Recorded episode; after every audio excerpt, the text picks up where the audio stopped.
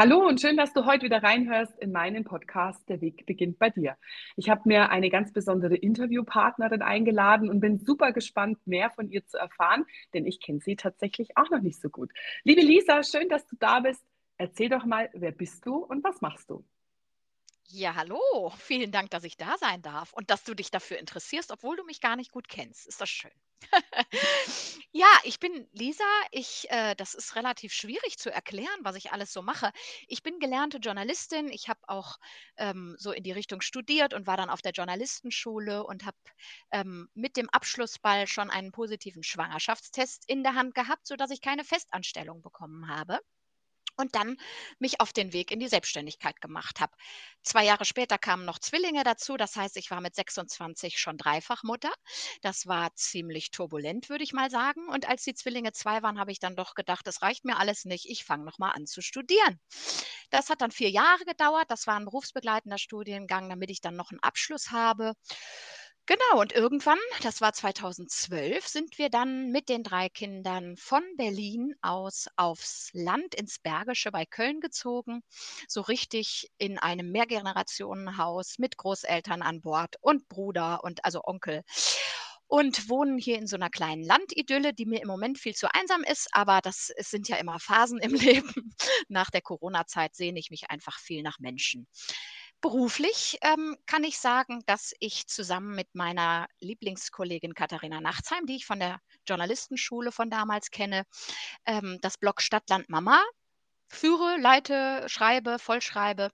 Das gibt es seit zehn Jahren. Wir versuchen Mutterschaft aus allen möglichen Perspektiven zu beleuchten und haben neben dem Blogschreiben immer auch als freie Journalistin noch gearbeitet, haben Kolumnen geschrieben, zuletzt für die DB Mobil und ähm, haben in den letzten vier Jahren auch wirklich nicht auf der faulen Haut gesessen, sondern auch noch vier Bücher geschrieben. Davon ist eins auch auf der Bestsellerliste gelandet. Alles Bücher, beziehungsweise die ersten drei Bücher heißen Wow Mom und richten sich an Mütter. Mütter im ersten Jahr mit Kind, Mütter, deren Kinder schon größer werden, Mütter in der Schwangerschaft, also werdende Mütter.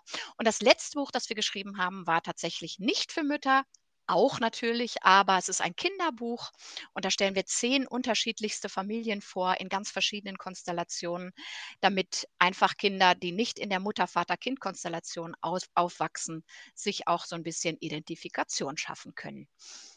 Ich glaube, das war die Schnellzusammenfassung. Meine Kinder sind mittlerweile, die große wird jetzt 17, wir lernen gerade für die Theorie-Führerscheinprüfung und die Zwillinge werden 15 dieses Jahr. Also ein sehr pubertierender vielfressender Haushalt gerade, kann ich so sagen. Sehr gut. Ich muss gerade total schmunzeln, weil du gesagt hast, so das ist die Kurzzusammenfassung. Aus dieser Kurzzusammenfassung, was du mir gerade über dich erzählt hast, könnten wir quasi schon, äh, ich weiß nicht, so gefühlt acht eigene Podcast-Interviews machen, weil mir zu allen einzelnen Themen so wahnsinnig viele Fragen einfallen. Ja, ich habe also, Zeit. Wir, ich, du kannst mich gerne wieder einladen. Sehr gut. Ich wollte ähm, nur so ein paar Eckpunkte äh, schon mal ansprechen. total, total gut.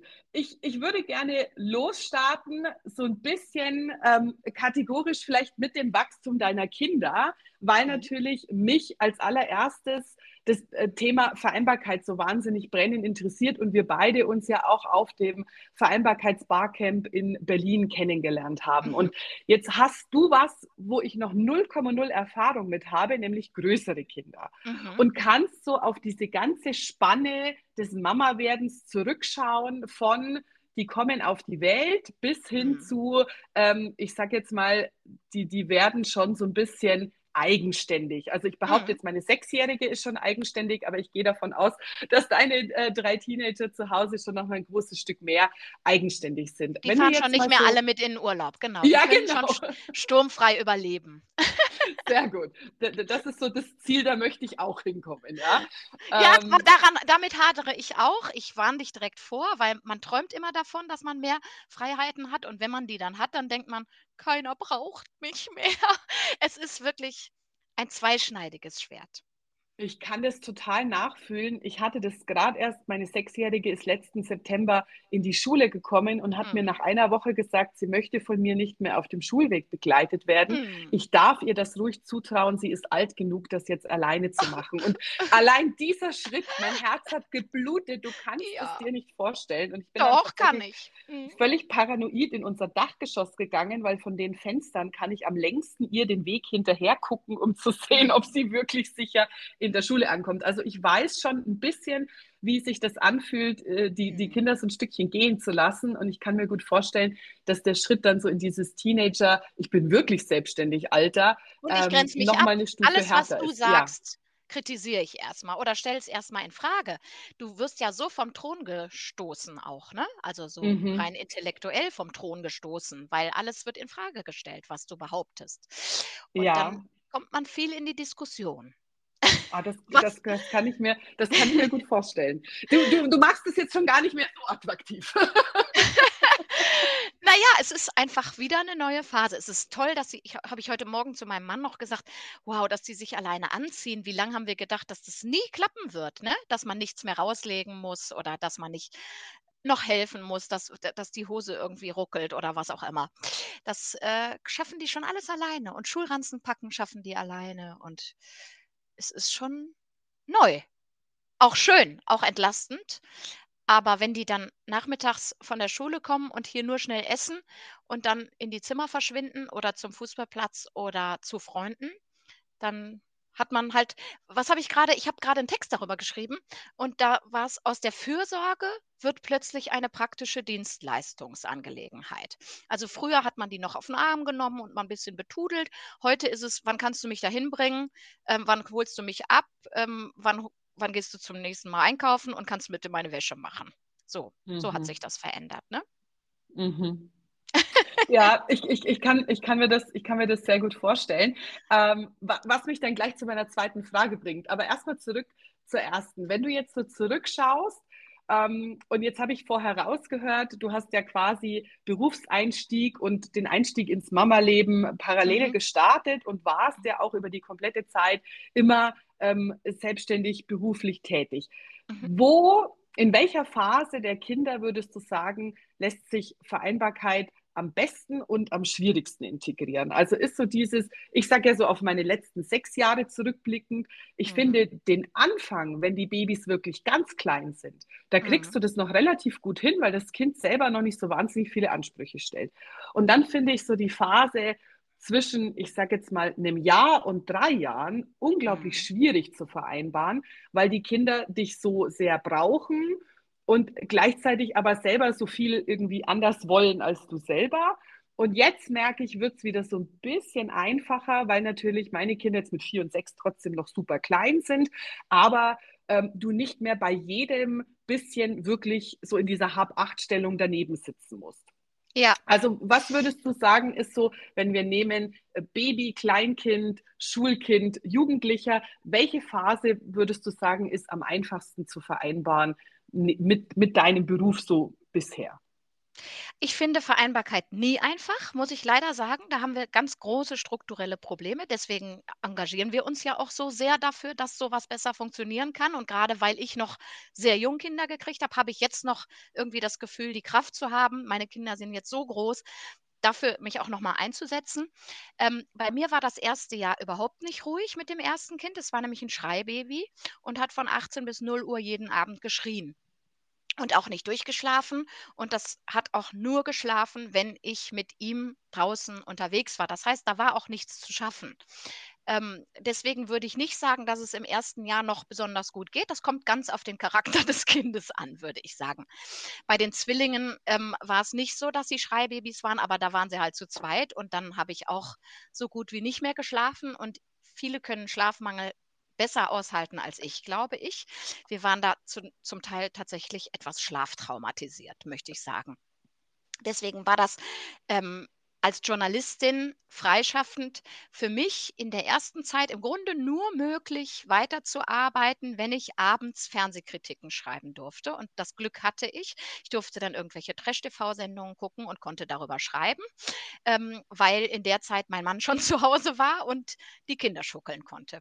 Aber so richtig also es war äh, mein ganzes Leben im Grunde ein Durchwursteln.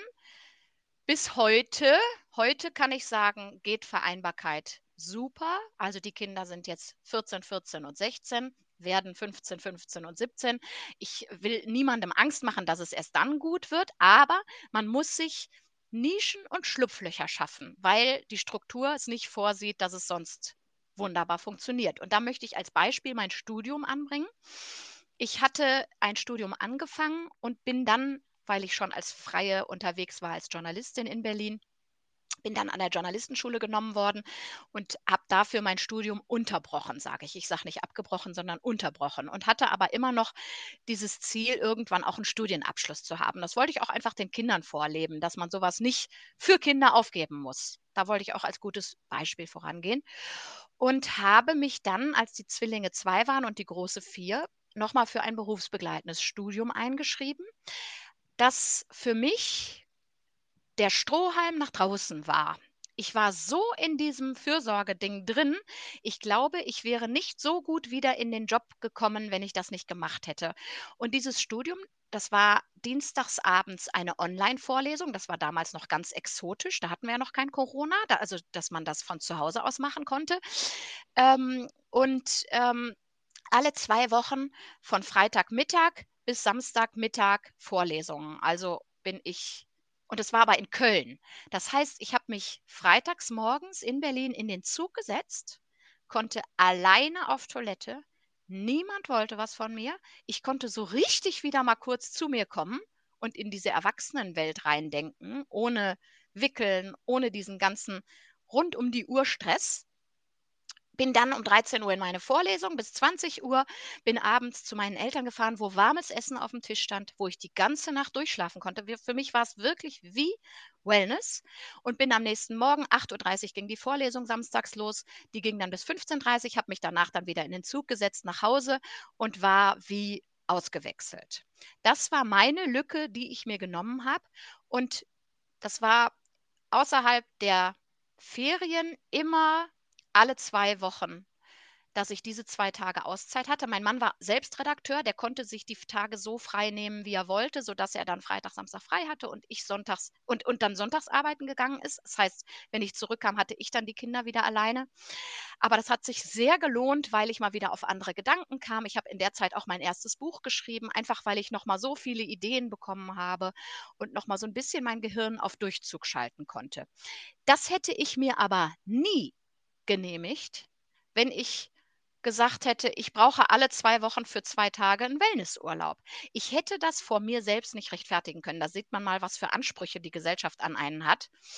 Ähm, und dadurch, dass ich aber da ein Studium absolviert habe, das war auch so im Umfeld von mir, die waren alle so, wow, die macht das trotz drei Kindern. Und ich dachte nur, ja, oder wegen drei Kindern, so komme ich wenigstens mit gutem Gewissen auch mal ab und zu weg ich weiß nicht, ob das gut rüberkommt, aber ähm, es war für mich so der Anfang wieder aus dieser Babyblase raus, zurück in dieses Leben, das da draußen auch noch stattfand.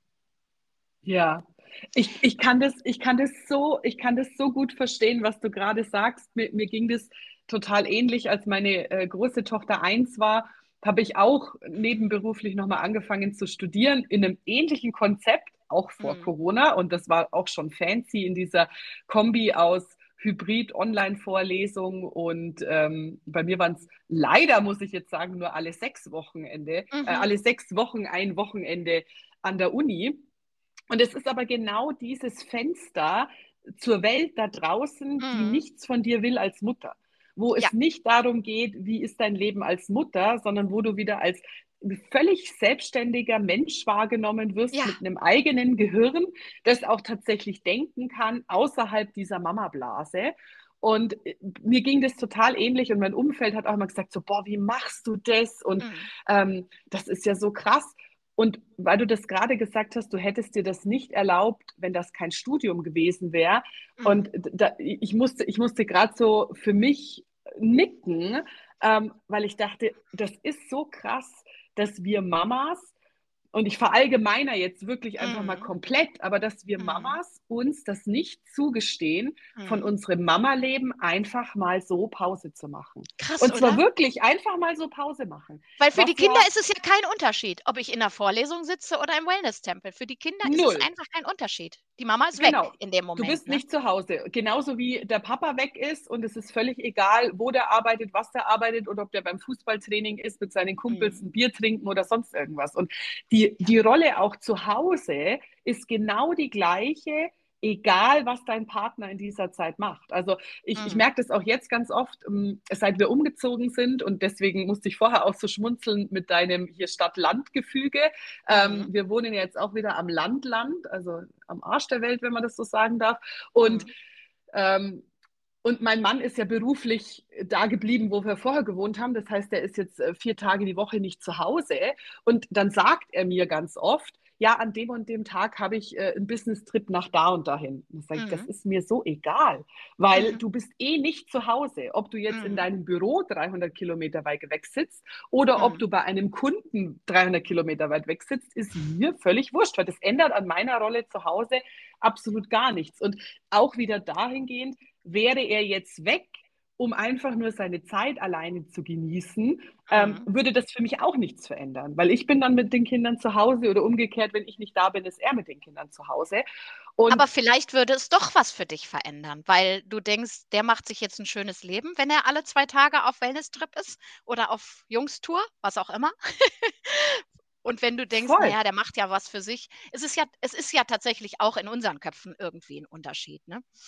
Aber ich bin total. Ich, von ich deiner glaube, glaube, ursprünglichen das, Frage abgekommen, muss ich sagen, wann die beste Vereinbarkeit ist. Ne? Ähm, also nochmal zurück zu, zu Kleinkind, Babyphase. Ich habe jetzt von meinem Studium erzählt. Beim ersten Kind haben wir es so gemacht, dass ich erstmal zu Hause war, weil ich eben ja keine Festanstellung gekriegt hatte und dann so ein bisschen nebenbei gearbeitet habe. Aber ich hatte eine Woche vor der Geburt noch eine Zusage bekommen, dass ich als Gastredakteurin nach Namibia darf und dafür zwei Monate Vollzeit arbeiten, quasi als Hospitanz an, bei einer deutschen Zeitung. Und ich habe zugesagt. Und ich hätte, wenn ich diese Zusage eine Woche nach der Geburt gekriegt hätte, ich hätte alles abgesagt. Ich hätte gesagt, das ist so absolut nicht machbar.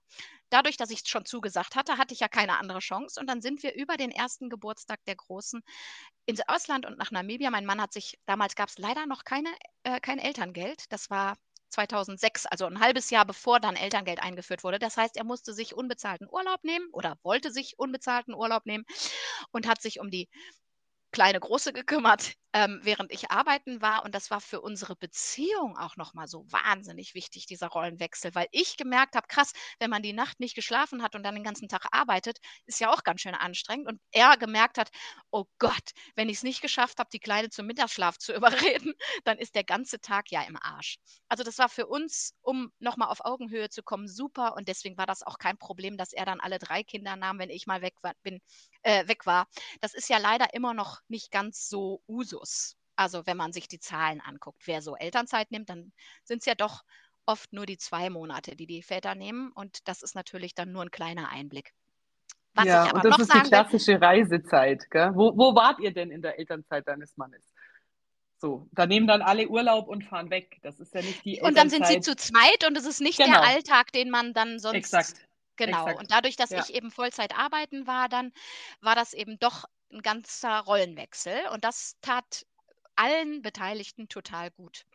Und bis heute ist es so süß, weil die wird jetzt 17 und er guckt sie immer noch an und sagt, ich sehe die immer noch, wie sie ihre ersten Schritte im Sand von Namibia macht und wie wir dann zu zweit da überlebt haben und so. Also es ist, es ist auch nochmal für die Bindung eine ganz, ganz wertvolle Geschichte, die wir da gemacht haben. Aber was die Vereinbarkeit angeht, kommt es auch sehr darauf an, ob die Kinder viel krank werden oder nicht, finde ich. Das sehe ich jedenfalls in meinem Freundeskreis so, weil dann doch wieder diese Vereinbarkeitsschwierigkeiten da sind. Trotzdem sagt man ja, am schönsten mit Kindern ist es eigentlich zwischen sechs und zwölf, weil da können sie schon sagen, was ihnen weh tut. Sie können sich auch schon mal eine Hose selber drüber ziehen und sie gehen aber noch nicht voll auf Konfrontationskurs. Und tatsächlich habe ich viele im Freundeskreis, die gerade so, wenn die Kinder sechs, sieben werden, sagen, ach, die sind gerade so toll. Irgendwie sieht man auch, was draus geworden ist. Und es ist nicht mehr alles ganz so hilflos, aber sie sind trotzdem noch süß. ich glaube, dass das schon der erste Schritt ist in eine bessere Vereinbarkeit. Und dann, wenn sie größer werden, halt. Also ich brauche zum Beispiel nicht mehr frei nehmen, wenn eins der Kinder krank ist, weil die nehmen dann ihr Handy in die Hand, wenn sie wach sind und können sich da selbst dran beschäftigen. Insofern fühle ich mich im Moment halt noch wie die Dienstleisterin für sie und natürlich kümmere ich mich auch emotional um sie, wenn es irgendwelche Probleme gibt und ich frage auch ab und zu nochmal Vokabeln ab, aber es ist eher ein Zusammenleben geworden, fast Augenhöhe, würde ich sagen, als das, was früher war. Und deswegen fühle ich mich wieder als komplett eigenständige Person. Ich habe jetzt gerade eine Einladung nach Hamburg gekriegt für zwei Tage mitten in der Woche. Da kann ich einfach zusagen, ohne meinen Mann vorher zu fragen, ob er sich kümmern kann, weil ich weiß, das läuft auch hier ohne uns. Ja, das ist schon ein Riesenschritt in Richtung ja. Freiheit. Gleichzeitig mhm. kommt in mir so das, das Gefühl hoch und die Frage hoch, und ich glaube, das ist auch äh, einer der Gründe, warum wir heute miteinander sprechen. Ähm, jetzt hast du ja auch gesagt, so, sie brauchen dich einfach nicht mehr so stark emotional und als Mama, sondern viel stärker als Dienstleisterin, die halt da ist, eigentlich egal, wer das dann am Ende macht. Mhm. Wie, wie ist es für dich dann vom Gefühl her? Hat man das Gefühl, da kommt so eine Lücke, die man jetzt mit was anderem füllen muss oder eben ja. auch möchte? Das ist nicht nur eine Lücke, das ist ein riesengroßes Loch. Wirklich. Also bei mir. Ich will nicht auf andere schließen, aber bei mir ist es schon so. Und ich habe jetzt so ein Buch gerade gelesen, das heißt Midlife, weil ich bin jetzt 40 und denke so, ne, jetzt geht so langsam die zweite Lebenshälfte los und die Kinder werden flügge und groß. Und da äh, gibt es ganz viele Fallbeispiele drin. Und eine Frau, die hat auch sehr jung Kinder gekriegt, so wie ich. Und dann ist mit 19 ganz plötzlich, also nicht erwartet, ihre Tochter ausgezogen, hatte nur ein Kind. Und dann hat sie gesagt, ich habe dann gedacht, ich war noch nie erwachsen, ohne Kinder zu haben. Und ich fand das so treffend. Ich fand das so, ja, wir müssen, wir, die wir so früh Kinder bekommen haben und nie auch gearbeitet haben ohne Kinder. Ich hatte ja, meine Kellnerjobs im Abi, ne? Aber ich und meine Journalistenschulausbildung, da habe ich gearbeitet, ohne mit Kindern das Ganze zu vereinbaren. Aber ansonsten habe ich mein ganzes Leben vereinbart, im Grunde, mein Berufsleben. Und das jetzt plötzlich nicht mehr zu müssen, da muss man sich dran gewöhnen. Plus, ich finde, die erste Lebenshälfte ist so wahnsinnig gut vorgegeben und strukturiert. Ne? Man macht einen Schulabschluss, dann macht man eine Ausbildung oder ein Studium, dann macht man seine ersten Jobs, dann lernt man jemanden kennen, dann kriegt man Kinder. So war es jedenfalls bei mir und das war auch immer mein Wunsch und ich wusste, worauf ich hinarbeite im Grunde und was ich mir wünsche. Und das hat sich glücklicherweise auch alles so ergeben. Und für die zweite Lebenshälfte gibt es diese vorgegebenen Wege nicht. Und das kann einem erstmal, wenn es so plötzlich ist, ne? ich habe halt keinen Nachzügler mehr, der jetzt noch irgendwie mich ein bisschen braucht, sondern die haben ganz plötzlich die Zwillinge beschlossen, ich brauche die Mama nachmittags nicht mehr. Ich gehe jetzt zu Kumpels oder ich gehe in mein Zimmer oder zu, auf den Fußballplatz. Ich war aber nie eine, die mich, die sich komplett über die Kinder vergessen hat. Ich habe immer geguckt, dass ich noch irgendwie Hobbys habe oder noch Freundinnen treffe oder so. Und trotzdem erwischt mich diese Lücke gerade so. Das ist wirklich überraschend, finde ich. Weil man jetzt denkt, also ganz viele machen ja auch, werden ja dann Yoga-Lehrerinnen oder kündigen und machen nochmal eine andere Ausbildung oder wandern dann aus oder haben nochmal eine neue Beziehung, äh, trennen sich und verlieben sich neu oder was auch immer. Also es ist, es ist ja alles offen und nichts vorgegeben. Trennung habe ich überhaupt nicht vor. Ähm, auswandern wäre ich dabei, ist aber schwierig, weil die Kinder ja noch zur Schule gehen. äh, da bin ich gerade so ein bisschen in der Schwebe, habe jetzt eine Ausbildung zur Familientrauerbegleiterin gemacht und bin da auch zertifiziert und mache jetzt gerade, fange morgen noch an mit einer emotionalen Ersthelferausbildung und äh, werde dann, überlege dann auch noch ähm, äh, Notfallseelsorgerin Ausbildungen zu machen. Äh, also so ein bisschen in diesen sozialen Bereich zu geben, weil ich gerade merke, ich bin nicht egoistisch genug, mich nur noch um mich zu kümmern. Ich komme aus einem Haus der offenen Türen. Meine Mutter hat immer Kinder und Tiere gesammelt. ähm, wir hatten immer Gastgeschwister. Sie, sie hat immer Kinder aus Notlagen bei sich aufgenommen oder junge angehende Profisportler. Wir hatten immer diese Fürsorge irgendwie, habe ich immer mit erlebt. Und ähm, jetzt hier zu sitzen und zu sagen, ich schreibe nur noch Texte ins Internet oder in Bücher, das ähm, ist mir nicht groß genug, sage ich mal. Und wenn, vielleicht wird es jetzt doch noch mal so ein bisschen sozialer in meinem Leben. Ähm, ich kümmere mich journalistisch immer sehr viel ums, um den Lebensanfang und das Lebensende, also um diese ganze Familiengeschichte, Geburten, Vereinbarkeit und so weiter, aber auch viel um Schicksalsschläge, Tod, Trauerbegleitung und so weiter. Das sind so meine großen Lebensthemen. Und irgendwie habe ich das Gefühl, das passt auch ganz gut zusammen, dass ich dann jetzt nochmal in diese Richtung gehe. Ich fange im November dann auch nochmal, mache ich noch den Aufbaukurs der Familientrauerbegleitung.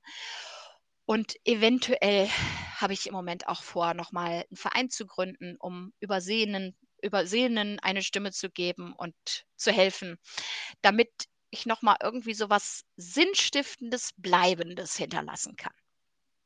Also finde ich total spannend. Ich finde an sich die Richtung schon unglaublich spannend, aber auch einfach dieses zu merken, ähm, je, je kleiner meine Rolle als Mutter wird, umso mehr habe ich eben die Möglichkeit, einen Teil von mir wieder mit was anderem zu füllen, mit einer neuen mhm. Aufgabe zu füllen. Und Absolut. Jetzt, jetzt hast du vorher so äh, schön zusammengefasst, als ich gefragt habe, so welches Alter ist denn am schwierigsten oder am einfachsten zu vereinbaren und du hast so ehrlich, und das finde ich ganz wundervoll, weil ich empfinde das auch so, so ehrlich gesagt, ähm, Vereinbarkeit ist immer schwierig und ist immer so ein privat zusammengestöpseltes System. Mm. Ich will es noch gar nicht Lösung nennen, weil äh, Lösung wäre viel zu allumfassend für das, was wir jeder von uns oder jede von uns zu Hause so irgendwie selber zusammenwurstelt.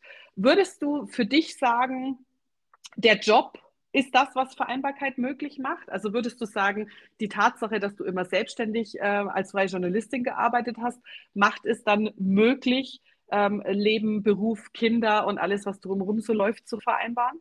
Total also sehr, sehr stark. Ich sage auch immer zu meinem Mann, was er für ein Glück hat, dass ich flexibel arbeiten kann, weil, also ich meine, es ist ja sehr, sehr viel schwieriger mit der Vereinbarkeit geworden durch diese Pandemie. Also ich dachte nicht, dass es noch mal so schwer werden würde, überhaupt ans Arbeiten zu kommen. Ne?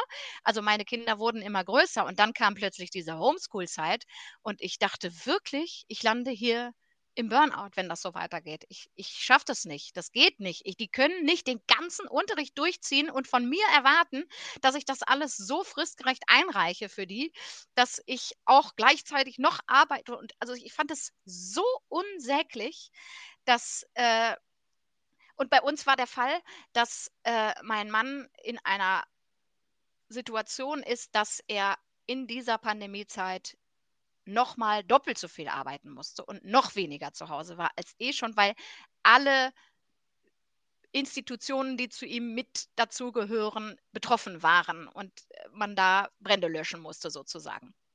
Und das wäre alles zusammengebrochen, wenn ich nicht hier gesessen hätte und hier links Geschichtsunterricht gegeben hätte und hier vorne Sexualkunde und gleichzeitig irgendwie versucht habe, meine Buchabgabefristen einzuhalten. Es war wirklich schrecklich. Und auch jetzt nach der Pandemie muss ich sagen, wenn ich sehe, was Kita-Eltern gerade durchmachen mit Personalmangel, mit WhatsAppen, wo am Tag gesa vorher gesagt wird, wir haben morgen wieder nicht genug Personal, bitte lassen Sie, wenn möglich, die Kinder zu Hause, dass man immer im schlechten Gewissen bleibt. Immer im schlechten Gewissen, oh Gott, wenn ich jetzt meine Arbeit mache, sind die aber dort überfordert. Das ist ja, das ist ja ein Zustand, den man eigentlich als unzumutbar beschreiben müsste. Stimme ich dir auch zu 100 Prozent zu. Und was ich das ähm, Schlimme an, diesen, an dieser ganzen Situation finde, ist dieses gar nicht zu versuchen, eine Lösung zu finden, die stabil auf zwei Beinen stehen kann oder idealerweise auf vier Beinen stehen kann, sondern einfach, egal was es ist, zu sagen, wir wälzen das auf die Familien privat ab. Also die müssen. Ja, und wir wollen ja nicht, wir verlangen ja nicht mal, die sollen ja nicht einspringen, damit wir den ganzen Tag Wellness machen können. Die wollen, es soll ja einfach nur eingesprungen werden dafür, dass wir hier das Bruttoinlandsprodukt weiterbringen können. Es ist ja jetzt keine Luxussituation, also es ist ja nichts wir, wir, verlangen ja keinen Luxus, wir wollen ja einfach nur unserer Tätigkeit nachgehen können. Und in der Pandemie sind wir auch sehr, sehr laut geworden für Familien und haben, ich saß ja auch äh, live bei Stern TV und habe mit dem NRW-Familienminister diskutiert, weil ich gesagt habe, ihr überseht uns, das kann doch so nicht bleiben, das geht nicht. Es geht nicht. Es ist unzumutbar. Ihr müsst uns doch irgendwie helfen. Und wenn es ist, den Stundenplan auszudünnen oder wie auch immer. Aber es, äh, es hat sich ja nichts getan, außer dass äh, dann die Pandemie halbwegs in den Griff bekommen wurde. Ne? Ja. Äh, also Absolut. das, du hörst, ich werde auch lauter und schneller und herzklopfiger. Mir ist das immer noch nicht so ganz äh, egal, was da passiert ist mit uns. Ja, ich, ich verstehe das. Also das ist auch so alles rund um dieses Thema Vereinbarkeit in eine politische Richtung zu drängen. Und das ist ja auch der mhm. Grund, warum wir uns auf dem Barcamp ähm, mhm. getroffen und da kennengelernt haben, mhm. ähm, löst in mir auch sofort so ein Gefühl von, ich muss es rausschreien äh, mhm. aus, weil ich denke, es hört einfach noch keiner. Es ist mhm. einfach noch nicht laut genug. Und jetzt bin ich ja in meinem Job als Vereinbarkeitsmanagerin und Business Coach in den allermeisten Fällen dafür zuständig, die Vereinbarkeitssituation meiner Coaches, und die sind eben in den allermeisten Fällen Mamas, so zu verbessern, dass sie ihr eigenes individuelles System finden. Das mhm. aber immer basierend darauf, dass man eben zu Hause das System so zusammenfügt mit ähm, Großeltern, die aushelfen können, Babysitter, Au mhm. pair, ähm, vielleicht eine andere Betreuungsmöglichkeit, dem, dem richtigen System, wie sich ähm, der Mann in seinem Job und die Frau in ihrem Job irgendwie absprechen, dem, dem richtigen System, dass man sich eben mhm. auch privat da hinten aufbaut, an, wann kann ich welche Termine machen, wer springt wann ein, wenn die Kinder krank sind, ähm, mhm. was auch immer an Lösungen, hat nur leider nie, und das ist das Schlimme, was damit zu tun, was wir systemisch in Deutschland anbieten können für alle. Also was die Politik mhm. anbietet, was die Arbeitgeber anbieten, ähm, was auch die Möglichkeit an finanziellen Ressourcen bietet. Und ich denke mir das ganz oft so in meiner Selbstständigkeit, das ist für mich auch der absolute Schlüssel zum Erfolg, um Vereinbarkeit in meiner Familienkonstellation machbar zu machen, weil ich eben auch einen Mann zu Hause habe, der diese Flexibilität nicht mitbringt.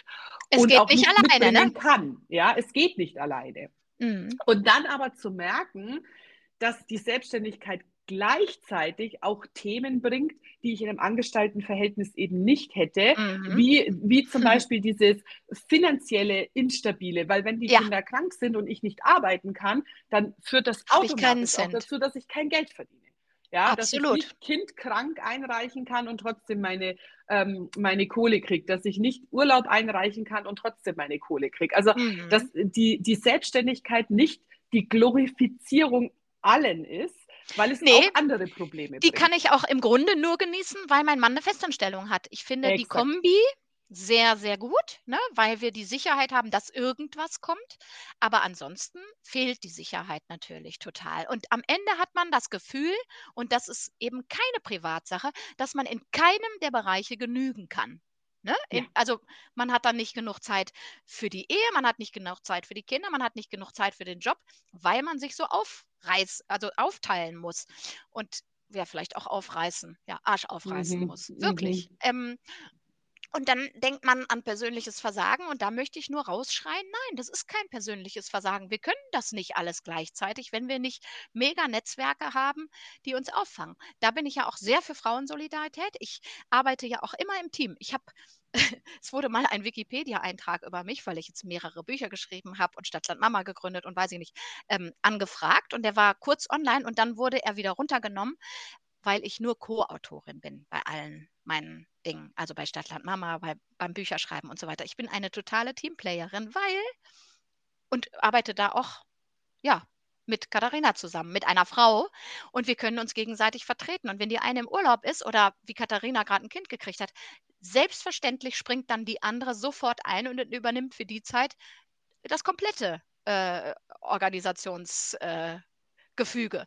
Äh, äh, diese Unterstützung untereinander, die ist mir Gold wert. Deswegen arbeite ich auch nie alleine, weil das ist einfach, ich finde es, ich finde es nicht nur befruchtend, auch ähm, kreativ befruchtend, mit Menschen zusammenzuarbeiten, sondern auch einfach, man braucht ein Netzwerk heutzutage und man braucht ein Backup. Sonst ja. steht man irgendwie äh, in Schwierigkeiten da. Ja. Weil das mit der genau. Vereinbarkeit einfach nicht strukturell gelöst ist, nicht ausreichend strukturell gelöst ist, ja. Total. Und da würde ich gerne noch ergänzen, ähm, sich auch auf mehrere Standbeine zu stellen. Also mehrere Immer. Möglichkeiten zu haben, ähm, im Arbeitsumfeld äh, tätig zu sein und nicht zu sagen, Immer. nur das ist meine eine Aufgabe, weil wenn die dann zusammenbricht, dann bricht alles zusammen. Ja, Gehen wir jetzt im Journalismus. Gruner und Ja war lange mein Auftraggeber. Ähm, das liest sich gerade alles auf. Die, die, die Zeitschrift Eltern gibt es nicht mehr. Da habe ich früher unfassbar viel für geschrieben. Wenn ich nur auf dieses Pferd gesetzt hätte, säße ich jetzt auch blöd da. Ne? Also ja. so versuche ich immer, ich habe immer im Kopf, dass ich mindestens drei verschiedene Standbeine habe. Deswegen, mir reicht auch Stadtland Mama alleine nicht. Ich möchte dann gerne noch bei Blog Familia bin ich ja Teil des Teams. Das ist die größte Elternblogger-Konferenz Deutschlands. Ähm, die ist durch Corona leider ziemlich ins Wanken geraten und jetzt nur noch klein stattfindend, aber die war früher riesengroß. Da haben wir ganz viel organisiert, ähm, auch in Zusammenarbeit mit dem Familienministerium. Da haben wir auch äh, über Vereinbarkeit viel gesprochen. Aber ich habe immer geguckt, dass ich auf mehreren Beinen stehe. Im Moment arbeite ich als freie Redakteurin noch bei, Redakteurin noch bei einer TV-Talkshow mit, damit ich nicht wenn ein Bein abbricht, ähm, ins Wanken gerate einfach. Das ist mir total wichtig. Ich brauche das aber auch, ähm, weil ich viel Abwechslung im Leben brauche. Jetzt hast du gerade schon gesagt, du denkst schon, dass die Selbstständigkeit äh, einen, einen maßgeblichen Erfolg zur Vereinbarkeit bringt, vor allem eben in der Konstellation ähm, und die Möglichkeit eben zur Flexibilität bringt. Jetzt haben wir auch gerade gesagt, es fehlt einfach an Möglichkeiten, an politischen Möglichkeiten, an unternehmerischen Möglichkeiten, die, die Deutschland so bereitstellt, um Vereinbarkeit wirklich leben zu können. Und wir jetzt, ich sage jetzt wir in diesem ganzen Vereinbarkeitskontext, die uns, die, die uns auch alle in Berlin getroffen haben, sind ja dabei, laut zu werden, um das zu verändern. Mhm. Meine Hörerinnen allerdings, ich sage jetzt mal, die können sich noch nicht darauf verlassen und die können jetzt auch nicht darauf warten, ähm, dass sich da übermorgen was tut. Das heißt, mhm. sie sind natürlich nach wie vor darauf angewiesen, so die allerbesten, erprobtesten Lösungen abzugreifen, die wir alle aus unseren Erfahrungen schon gesammelt haben. Deswegen würde ich dich gerne fragen, liebe Lisa, was sind denn so deine drei Top-Tipps, die du jetzt aus deinen 16 Jahren Mama sein und arbeitende Mama sein so rauspicken kannst, wo du sagst, das waren für mich die Game Changer, die es möglich gemacht haben, das alles auf die Straße zu bringen, was ich mir so vorstelle im Leben? Okay, also man braucht gute Geduld. Das hat mir ähm, viel abverlangt, weil ich eigentlich kein geduldiger Mensch bin. Ähm, für mich war die Selbstständigkeit sehr, sehr hilfreich in der Vereinbarkeitsfrage. Für mich ist Augenhöhe in der Partnerschaft also nicht in Liebesdingen, sondern in Arbeitsdingen entscheidend. Mich hat auch die Großfamilie aufgefangen. Wir wohnen hier nun mal alle zusammen und wenn ich kurz einkaufen gehe ohne Kinder, weiß ich, dass jemand äh, vor Ort ist, falls es anfängt zu brennen. Das einfach nur als Sicherheitsbackup für den Hinterkopf. Sich selbst genauso wichtig nehmen wie jedes andere Familienmitglied, auch in Sachen Fürsorge, also Stichwort Selbstfürsorge, damit man nicht komplett ausbrennt. Dinge, die nicht so laufen, ansprechen. Aber es war trotzdem, muss ich sagen, ein Durchwursteln. Und der größte Gamechanger ist, dass die Kinder älter werden. Ja. Und selbstständiger. Ich, ich kann bei all deinen Punkten ähm, zu 100 Prozent zustimmen. Ich bin überall dabei.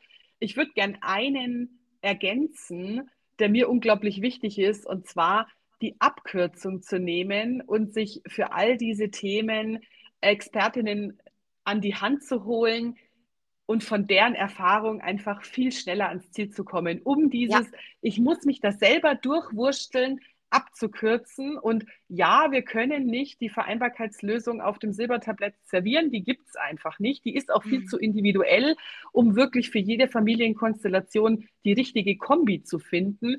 Ähm, ich bin aber überzeugt davon, dass eben genau dieses Netzwerk, und das Netzwerk kann die Großfamilie sein, das Netzwerk kann die Nachbarschaft sein, das Netzwerk können auch externe ähm, Unterstützer sein, die einfach diese Familie begleiten, denn ich bin der Überzeugung, alleine ist es nicht möglich. Alleine kannst du es nicht schaffen, ohne nicht dich selber irgendwo auf dem Weg zu verlieren. Und genau das soll ja eben nicht vorkommen, um sich auch wirklich so wichtig zu nehmen wie auch alle anderen.